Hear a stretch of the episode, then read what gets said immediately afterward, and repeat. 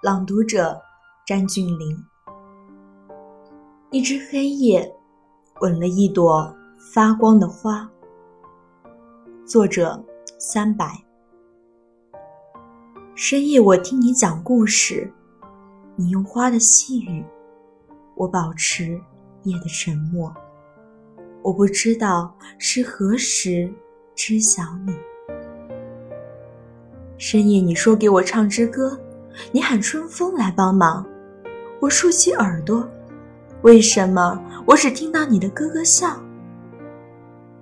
深夜，你说告诉我一个秘密，你吃了一颗抹茶味的糖。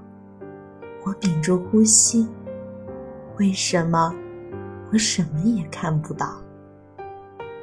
深夜，我想再听你讲你每天都在重复的故事。深夜，我多想为你歌喉鼓掌。深夜，我渴望为你种下一颗糖。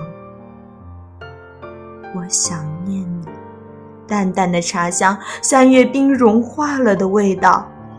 于是深夜，我把你拥抱，亲吻你替我种下的芍药。我是黑夜。